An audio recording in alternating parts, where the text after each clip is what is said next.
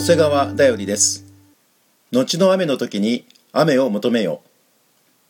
秋から始まるイスラエルの暦では春の雨のことを後の雨と呼びます。バビロンから帰還したイスラエルの民が神殿再建に取り組んでいた時代預言者ゼカリアは神からの励ましのメッセージを語りロバの子に乗ってエルサレムに入場されるキリストを預言しました。後の雨の時に主に雨を求めよ主は稲光を作り大雨を人々に与え野の草をすべての人にくださる。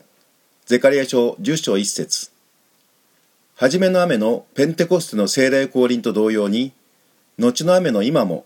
精霊の雨と宮沢を求める時なのです。